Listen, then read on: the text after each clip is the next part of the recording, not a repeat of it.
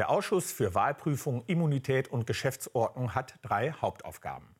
Nach jeder Bundestagswahl prüft er die Einsprüche gegen den Ablauf der Wahl.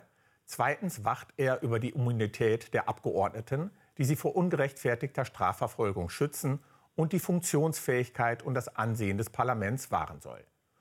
Und drittens ist der Ausschuss eine Art Schiedsrichter im parlamentarischen Betrieb und für die Auslegung und Änderung der Geschäftsordnung des Deutschen Bundestages verantwortlich. Da das Parlament aktuell die Wiederholung der Bundestagswahl in 431 Berliner Wahllokalen beschlossen hat und nun auch noch die Geschäftsordnung in einem wesentlichen Punkt geändert werden soll, freue ich mich sehr, hierüber mit Daniela Ludwig, der Ausschussvorsitzenden, zu sprechen. Herzlich willkommen im Studio. Vielen herzlichen Dank für die Einladung. Frau Ludwig, der Bundestag hat am 10. November beschlossen, dass die Bundestagswahl in zahlreichen Berliner Wahllokalen wiederholt werden muss. Kann sich hierdurch eigentlich durch eine Neuwahl auch die Zusammensetzung des Parlaments ändern? Nun, bei einer Anzahl von 431 von insgesamt 2200 Wahllokalen würde ich da mal sagen, eher nicht. Ähm, es ist aber in der Tat ein historischer Vorgang. Das möchte ich schon sagen. Wir hatten noch nie so viele Einsprüche zu behandeln wie nach dieser Bundestagswahl. Es haben sich fast alle Einsprüche nur um das Berliner Wahlgeschehen gedreht. Und dass es überhaupt zu so einer erheblichen Wiederholung kommt, 431 Wahllokale, ist in der Tat einmalig äh, in der deutschen Geschichte. Das heißt, Sie schließen aus, dass gefällte Entscheidungen des Parlaments im Nachgang dann vielleicht sogar ungültig werden könnten? Ja, das kann man, tatsächlich, kann man tatsächlich ausschließen. Wir sind ja ein gültig gewählter Bundestag. Wir entscheiden natürlich auf unserer äh, Grundlage. Wenn im Nachhinein klar wird, es gab Fehler bei der Wahl und es gab erhebliche Fehler bei der Bundestagswahl in Berlin, muss das korrigiert werden. Das ist nicht nur der Anspruch eines Rechtsstaats an sich selber, sondern es ist natürlich der Anspruch der Bürgerinnen und Bürger, die im Zweifel entweder daran gehindert wurden, äh, wählen zu gehen, die falsche Stimmzettel hatten, die viel zu spät eigentlich schon nach Schließung der Wahllokale erst wählen konnten. Das muss natürlich im Nachhinein ähm, immer korrigiert werden. Und äh, bei 431 Wahllokalen im Bundesland Berlin ähm, werden wir vermutlich ähm, an den Mehrheitsverhältnissen hier nichts ändern müssen im Deutschen Bundestag. Aber es ist wichtig äh, für die Menschen draußen, dass sie sehen, wenn Fehler passieren, werden diese korrigiert und zwar so schnell es geht. Gemäß Artikel 41 des Grundgesetzes ist der Bundestag für die Wahlprüfung zuständig. Sie sind Vorsitzender sowohl des Wahlprüfungsausschusses als auch des Ausschusses für Wahlprüfung, Immunität und Geschäftsordnung. Also eine Doppelung irgendwie. Warum gibt es zwei Ausschüsse für das Thema Wahlprüfung? Ja, der Wahlprüfungsausschuss gründet sich sozusagen aus aus dem Geschäftsordnungsausschuss, ist äh, in Teilen personell identisch, nur kleiner. Äh, man hat sich äh, bei der Wahlprüfung ja zum Ziel gesetzt, in relativ kleinem Rahmen äh, zu beraten. Es gab noch nie so viele Einsprüche wie dieses Jahr, das muss man ehrlicherweise auch sagen. Wir hatten über 2000 Einsprüche gegen die Bundestagswahl, normal sind 200. Also da sehen Sie schon an der Dimension, ähm, da mussten wir einiges abarbeiten, auch einige Arbeitsprozesse für unseren Ausschuss äh, verändern. Ähm, aber eigentlich kamen wir mit der bisherigen Größe und der bisherigen Arbeitsweise ganz gut zurecht. Äh, noch einmal grundsätzlich, was genau prüft denn Ihr Ausschuss im Unterschied zum Bundeswahlleiter, der ja im Endeffekt nach der Wahldurchführung ja auch für die Wahlprüfung zuständig ist? So, der Bundeswahlleiter prüft schon mal im Vorfeld, ob die Wahl ordentlich vorbereitet wird und gibt Hinweise, wenn er den Eindruck hat, da läuft was äh, nicht richtig. Es gab ja auch in Berlin nicht wenige Hinweise darauf, dass die Vorbereitung gegebenenfalls ungenügend sein könnte. Dafür ist der Bundeswahlleiter bereits zuständig, wir als Wahlprüfungsausschuss nicht. Im Nachgang kann der Bundeswahlleiter ähm, erklären, dass es Auffälligkeiten gegeben hat, muss aber dann letztlich zu uns als Wahlprüfungsausschuss. Wir sind sozusagen die Instanz, die festzustellen hat, liegt tatsächlich ein Wahlfehler vor, ja oder nein. Der Bundeswahlleiter gibt die Hinweise darauf und unterstützt uns dann natürlich auch bei unserer Aufgabe. Aber wir sind diejenigen, die feststellen müssen, Wahlfehler, ja oder nein. Und die Bürgerinnen und Bürger, die am Wahlabend festgestellt haben, wow, das läuft hier ziemlich unrund, die kommen auch zu uns. Das heißt, die müssen bei uns Einspruch einlegen und eben nicht beim Bundeswahlleiter. Sie haben es selber angesprochen. Sie hatten den Bundeswahlleiter zu Gast in Ihrem Ausschuss. Äh, Ihre gegenseitigen Erkenntnisse sind aber nicht deckungsgleich. Es gab Unterschiede. Worin liegen die Unterschiede bei der Wahlprüfung, bei den Beanstandungen des Bundeswahlleiters gegenüber Ihren Ergebnissen? Nun, der Bundeswahlleiter geht deutlich über das hinaus, was äh, der Wahlprüfungsausschuss mit der Mehrheit der Regierungsfraktionen äh, letztlich beschlossen hat. Ich möchte, ohne zu technisch äh, zu werden, sagen, der Wahlprüfungsausschuss hat bisher immer im Konsens entschieden, also zumeist einstimmig äh, über die Einsprüche. Wir haben auch in dieser Hinsicht ähm, einen einmaligen Vorgang. Ähm, es gab unterschiedliche Ansichten zur Wahlprüfung. Und die Regierungsfraktionen, die Ampelfraktionen haben mit Mehrheit entschieden, 431 Wahllokale wiederholen zu lassen. Die Unionsfraktion und auch die AfD waren der Meinung, Minimum 1200 Wahllokale müssten wiederholt werden, haben sich also dem Bundeswahlleiter angeschlossen. Das heißt, wir hatten erstmalig ähm, auch eine Mehrheitsentscheidung und keine einstimmige Entscheidung im Wahlprüfungsausschuss. Das macht auch dieses Verfahren wiederum so besonders. Finden Sie das besorgniserregend oder ist das eher ein Anzeichen von einer vitalen parlamentarischen Meinungsverschiedenheit, einem Austausch, der da stattfindet? Ja, es hat natürlich äh, ein Austausch intensiv stattgefunden. Sie haben es erwähnt, diese sogenannte mündliche Verhandlung des Wahlprüfungsausschusses ist ähnlich einer Gerichtsverhandlung äh, tatsächlich. Gab es auch so noch nie für ein Wahlprüfungsverfahren. Äh, für uns war es wichtig aufzuklären und durch die Befragung der Landeswahlleitung in Berlin und durch die Befragung des Bundeswahlleiters Licht ins Dunkel zu bringen, ist uns auch an vielen Stellen gelungen. Ähm, ehrlicherweise, ob man sich darüber freut, ist jetzt subjektiv. Wir haben noch mehr aufgedeckt, als ohnehin schon an Fehlern auf dem Tisch lag. Aber dafür sind wir da. Und äh, dieses Mal war es eben so, dass sich äh, die Fraktionen nicht auf eine gemeinsame Linie verständigen konnte. Ähm, obliegt mir jetzt nicht darüber zu spekulieren, warum das so ist. Äh, die Regierungsfraktionen haben mehrheitlich entschieden 431.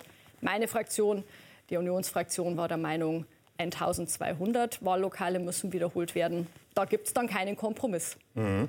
Wie sehr sehen Sie das Vertrauen der Bürgerinnen und Bürger in die Politik durch die fehlerhafte Bundestagswahl, insbesondere in Berlin, beschädigt?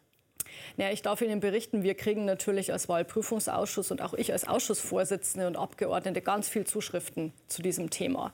Und es beschäftigt bei weitem nicht nur die Berlinerinnen und Berliner, was schiefgelaufen ist, sondern es ist tatsächlich ein bundesweites Thema. Auch bei mir zu Hause in Bayern schütteln die Leute den Kopf und sagen, wie kann denn sowas passieren? Wie kann es sein, äh, dass Leute um 21.30 Uhr noch wählen dürfen, obwohl um 18 Uhr Schluss ist? Wie kann es sein, dass Stimmzettel falsch zugeteilt ähm, werden und das erst bemerkt wird, wenn der erste Wähler kommt und sagt, das ist ja gar nicht mein Kandidat? Also die, die Aufregung und auch die Erregung über solche Vorgänge ist groß. Auch das Unverständnis, dass das ausgerechnet bei uns passiert, ist ebenso groß. Und deswegen ist es sehr wichtig, dass wir auch durch unsere Entscheidungen äh, deutlich machen, sowas darf sich nicht wiederholen. Also unser Anspruch als Bundesrepublik muss schon ein anderer sein. Ein zweites großes Thema in Ihrer aktuellen Ausschussarbeit ist die von den Regierungsfraktionen vorgeschlagene umfassende Modernisierung der Geschäftsordnung. In aller Kürze, was sind die zentralen Punkte, um die es darin geht? Sicherlich der wichtigste Punkt, äh, jedenfalls des Antrages äh, der Ampelfraktionen, ist, mehr Öffentlichkeit für die Ausschusssitzungen herzustellen. Wir tagen ja derzeit generell nicht öffentlich. Wir haben sogenannte Sachverständigenanhörungen, wo Expertinnen und Experten von außen kommen, uns beraten bei bestimmten Gesetzentwürfen. Das ist wiederum öffentlich, aber die Runden in den Ausschüssen ähm, nicht. Hier möchte ich gleich einhaken. Mhm. Ziel dieses, dieser vergrößerten Ausschussöffentlichkeit ist ja eine größere Transparenz. Was gibt es überhaupt an Argument gegen mehr Transparenz? Es gibt ein für mich sehr schlagkräftiges ähm, Argument gegen die Öffentlichkeit von Ausschusssitzungen. Der Ausschuss ist ja das Fachgremium äh, des Bundestages für bestimmte politische Themen. Nehmen wir einen Verkehrsausschuss. Kann sich jeder was darunter vorstellen. Der ist für die Infrastruktur in unserem Land zuständig. Und äh, wenn solche Debatten nicht öffentlich geführt werden, werden sie erfahrungsgemäß sehr fachlich geführt und nicht nur unter politischen Gesichtspunkten. Man tauscht sich aus, man wirft sich gegenseitig die Argumente zu. Man hält aber keine Plenarrede für die Öffentlichkeit, sondern die Fachpolitiker sprechen miteinander. Mehr Öffentlichkeit bedeutet dann doch etwas mehr politische Reden im Ausschuss und vielleicht etwas weniger fachlichen Austausch, der aber genau in den Ausschüssen stattfinden soll. Das heißt im Klartext, Sie glauben oder befürchten, dass wenn die Kameras angehen, das Verhalten sich der Politikerinnen und Politiker ändert und es dann weniger um die Sache geht genau. und auch weniger ein, ein, ein harter äh, Schlagabtausch in der Sache stattfindet, so als vielmehr, dass das dann diese äh, oftmals sogenannten Schaufensterreden gehalten genau. werden. Das ist ehrlicherweise meine äh, Befürchtung, die äh, meine Fraktion auch ein Stück weit äh, teilt. Also wir sind sehr offen. Und ich finde es auch richtig, dass wir unsere Geschäftsordnung anschauen. Da haben wir lang nichts gemacht. Ähm, und ich glaube, es gibt nur übrigens ein paar andere Punkte, die ich gerne ansprechen möchte, die wichtig sind. Aber ähm, um das Thema Öffentlichkeit der Ausschüsse abzuschließen, mir ist schon wichtig, dass wir da gut drüber gucken. Denn wir haben mit äh, den Plenardebatten Mittwoch, Donnerstag und Freitag sehr viel Öffentlichkeit. Und übrigens wieder die gleichen Themen, die vorher im Ausschuss abgeschlossen worden sind, finden sich ja im Plenum wieder. Ja, und aber wenig vitale Debatten, die da stattfinden. Naja, das ist ja einer der zentralen richtig. Vorwürfe. So, und der, da müssen wir aber an den Plenardebatten ansetzen und nicht an den Ausschussdebatten. Da wäre es dann zumindest gut, wenn man sagt, wir wollen mehr Bewegung im Plenum haben. Wir wollen tatsächlich Rede gegen Rede, so wie wir es ja eigentlich formuliert haben, stärker machen. Äh, wir wollen eine vitalere Regierungsbefragung. Wir wollen schneller reagieren können auf aktuelle Entwicklungen.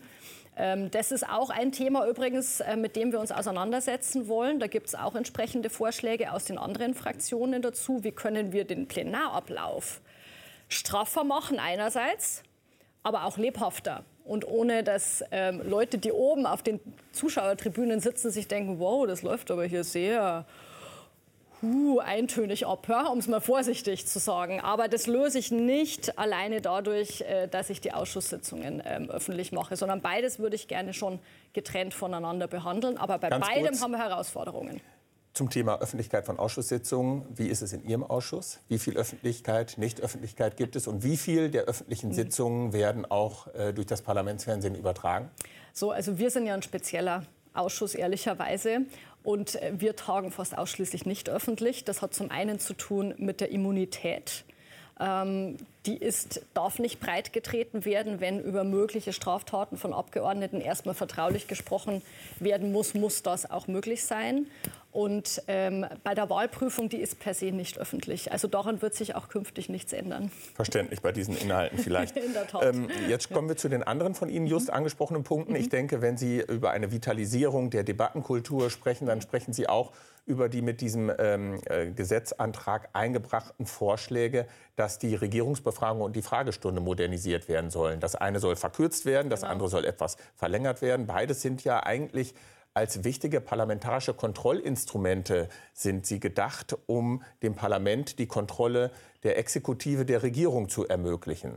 Aber es läuft nicht rund, wie man ja offensichtlich in der Vergangenheit schon ein paar Mal gehört hat von ähm, diversen vergangenen Bundestagspräsidenten, die das äh, scharf kritisiert haben, den sehr stark formalisierten Ablauf. Es werden Fragen vorher schriftlich eingereicht. Die Regierung verliest selber eine Erklärung. Also da ist genau nicht das, was sich vielleicht der eine oder andere Politiker oder auch Bürgerinnen und Bürger nach dem Vorbild des englischen Parlamentarismus zum Beispiel erhofften.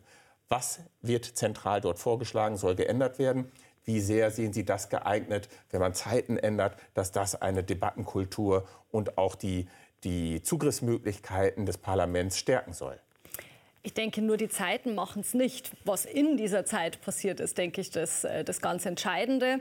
Und äh, da gibt es unterschiedliche Vorschläge, die wir jetzt beraten werden die nächsten Tage ähm, und Wochen. Ähm, wir müssen ein bisschen weg, da haben Sie völlig recht, von diesem, ich reiche eine Frage schriftlich ein und dann wird äh, die Antwort auch noch abgelesen, sondern da muss mehr Dialog her. Da muss auch die Möglichkeit äh, bestehen, dass Staatssekretär oder auch Minister, ich finde übrigens auch Minister sollten deutlich öfter bei solchen Fragerunden dabei sein und nicht immer nur die Staatssekretäre schicken. Oftmals ist ja schon interessant, was die politische Hausleitung äh, denkt. Ich glaube, für alle Fraktionen.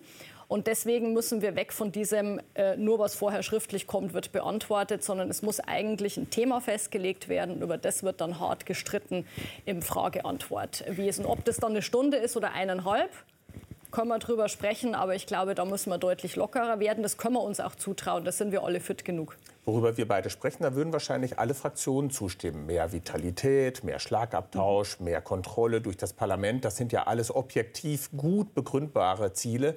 Herrscht demnach auch äh, Einigkeit bei allen Vorschlägen, wie das erreicht werden soll in Ihrem Ausschuss? Noch nicht. Aber ganz ehrlich, wir sind, denke ich, auf einem sehr, sehr guten Weg. Wir fangen ja in der Debatte jetzt erst an. Die Vorschläge liegen jetzt auf dem Tisch. Es haben eigentlich alle Fraktionen jetzt Änderungsanträge und Anträge eingebracht, was sie sich vorstellen könnten, um hier zu mehr Lebhaftigkeit zu kommen. Das werden wir uns anschauen. Es ist guter Brauch in diesem Parlament, dass über Geschäftsordnungsreformen tatsächlich sehr konsensual und miteinander äh, entschieden wird. Es ist unsere gemeinsame Arbeitsgrundlage. Wir müssen alle Regierung und Opposition ein Interesse daran haben, dass dieses Parlament auch nach außen gut wirkt und dass sich die Menschen mitgenommen fühlen. Und darum bin ich sehr zuversichtlich, dass wir einiges äh, verändern werden. Mir ist ein Punkt noch wichtig, wenn ich den ansprechen darf, ähm, den meine Fraktion einbringen wird. Äh, wir haben viele Nachtsitzungen, gerade am Donnerstag. Wir haben teilweise um 0 Uhr noch namentliche Abstimmungen. Wir haben aber auch viele Kolleginnen und Kollegen, die mit ihren kleinen Kindern hier sind, weil die Betreuungssituation es nicht anders hergibt. Und wir kennen Parlamente, die Abstimmungen bündeln. Ja, zu einer bestimmten Uhrzeit ist klar, über diesen und jenen Gesetzentwurf wird abgestimmt. Ähm, wir hätten gerne, dass wir es genauso äh, künftig auch für den Deutschen Bundestag machen. Da geht keine demokratische Debatte verloren, wenn ich nicht um 0 Uhr, sondern vielleicht schon um 18 Uhr einen bestimmten Gesetzentwurf abstimme. Jetzt haben wir das Sie natürlich wir aber als Ausschussvorsitzende eingeladen, um mhm. gerade überfraktionell zu erfahren, ja. wie der Sachstand zu der Debatte ist. Sonst wäre es natürlich jetzt unfair gegenüber den anderen Fraktionen, wenn wir da jetzt nur aus Sicht der CDU-CSU-Fraktion nee, drüber glaub, sprechen. Ich glaube ehrlicherweise nicht, dass es äh, nur eine Sicht der Union ist, sondern ich spreche auch mit mit äh, den Kolleginnen und Kollegen der anderen Fraktionen, die kleine Kinder haben. Und für alle ist das ein Thema, ähm, dass äh, wir teilweise wirklich bis spät in die Nacht ähm, da sein müssen, man sich dann auch zwar entschuldigen kann, aber dann natürlich fehlt. Und keiner möchte das. Äh, fraktionsübergreifend. Also da würde ich, glaube ich, bin ich mir sehr sicher, dass wir hier fraktionsübergreifend die Einsicht haben, dass wir das ändern müssen, auch für die Vereinbarkeit von Mandat und Familie. Also wir sollten nicht nur von den Unternehmen im Land was verlangen, was wir dann selber nicht bereit sind einzuhalten. Ebenfalls in der geplanten Modernisierung der Geschäftsordnung enthalten ist der veränderte Umgang bei der Benennung von Sachverständigen. Was gibt es da zu regeln? Was, was läuft da nicht rund? Naja, das ist äh, tatsächlich ein bisschen was für juristische Feinschmecker. Die Frage ist, wen darf ich als Sachverständigen laden, wenn er zum Beispiel bei einer Bundesbehörde arbeitet, also Bundesbediensteter äh, ist. Und hier gibt es jetzt die Frage, na ja, wenn jemand Bundesbediensteter ist, ist er gegebenenfalls weisungsgebunden, kann er denn dann auch objektiv Sachverständiger sein und dazu auch noch öffentlich äh, befragt werden? Ist er überhaupt in der Lage, ähm, objektiv äh, was zu der Sache zu sagen oder ist er weisungsgebunden? Und da gehen jetzt gerade die Meinungen deutlich auseinander.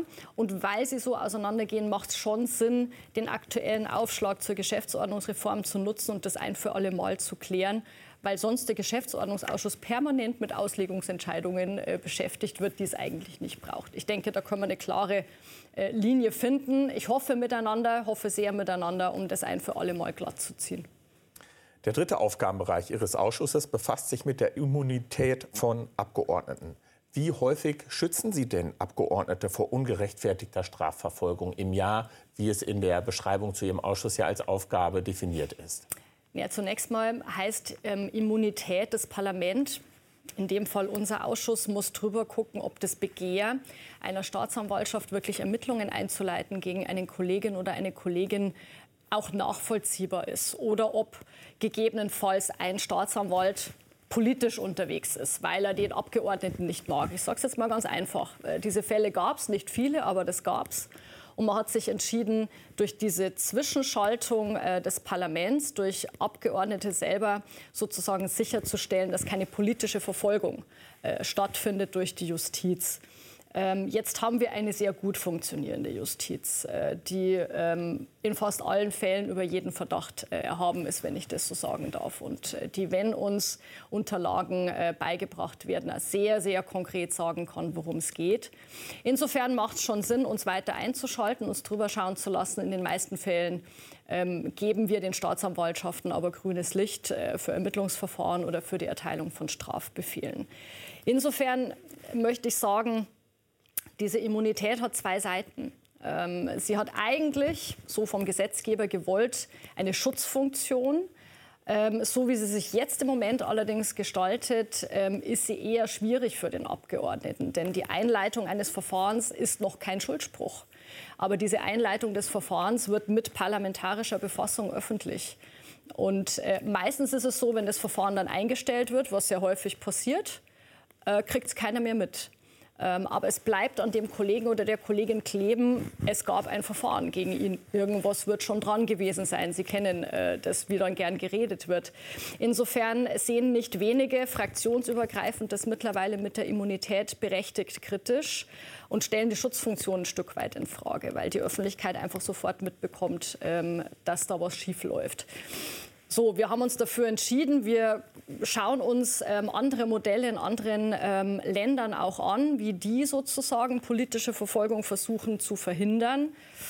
Ähm, aber wir haben den Königsweg ehrlicherweise noch nicht gefunden und deswegen bleiben wir vorerst bei dem sozusagen Besteck, das uns an die Hand gegeben wurde. Kommen wir zum Abschluss zu Ihren ersten beiden Aufgabenbereichen zurück. Wann wird die Neuwahl stattfinden und wann rechnen Sie mit einer Modernisierung der Geschäftsordnung? Ich denke, Geschäftsordnung könnte relativ schnell gehen. Obliegt mir jetzt nicht, hier einen Zeitplan vorzugeben. Aber ich habe den Eindruck, dass alle Fraktionen wirklich großes Interesse an so einer Reform haben. Deswegen auch viele konstruktive Vorschläge auf dem Tisch liegen. Und wenn wir schnell sind, kriegen wir es vielleicht sogar noch dieses Jahr hin. Ansonsten sicherlich zu Beginn des nächsten Jahres. Das würde mich sehr freuen. Wäre ein gutes Zeichen auch nach außen. Ähm, bei der Wahlprüfung ähm, sind wir jetzt sozusagen als Bundestag zunächst durch. Wir haben für uns die Entscheidung getroffen, und jetzt hängt es davon ab, ob ähm, Einspruchsführer nach Karlsruhe gehen zum Bundesverfassungsgericht. Davon gehe ich stark aus. Ähm, und dann hängen wir sozusagen in Karlsruhe mit dieser Entscheidung. Und ab diesem Zeitpunkt äh, haben wir keinen Einfluss mehr auf den Zeitplan. Wenn ich einen Wunsch äußern darf, den eigentlich, glaube ich, alle Kollegen teilen, eine zeitnahe Entscheidung wäre ganz, ganz wichtig, um nicht Gefahr zu laufen, die eine Bundestagswahl zu wiederholen, während die nächste schon wieder vorbereitet wird. Wir werden das interessiert weiter verfolgen. Frau Ludwig, ich danke Ihnen recht herzlich für Ihren Besuch hier bei uns. Ich habe zu danken. Dankeschön. Das war unsere Sendung im Interview. Ein letzter Hinweis vielleicht noch in eigener Sache. Zahlreiche öffentliche Ausschusssitzungen und Anhörungen werden vom Parlamentsfernsehen im Livestream auf bundestag.de übertragen. Ebenso finden Sie hier auch Plenarprotokolle, Anträge sowie Beschlussempfehlungen der Ausschüsse, sodass Sie den gesamten Gesetzgebungsprozess hier transparent verfolgen können. Ich bedanke mich für Ihr Interesse. Auf Wiedersehen.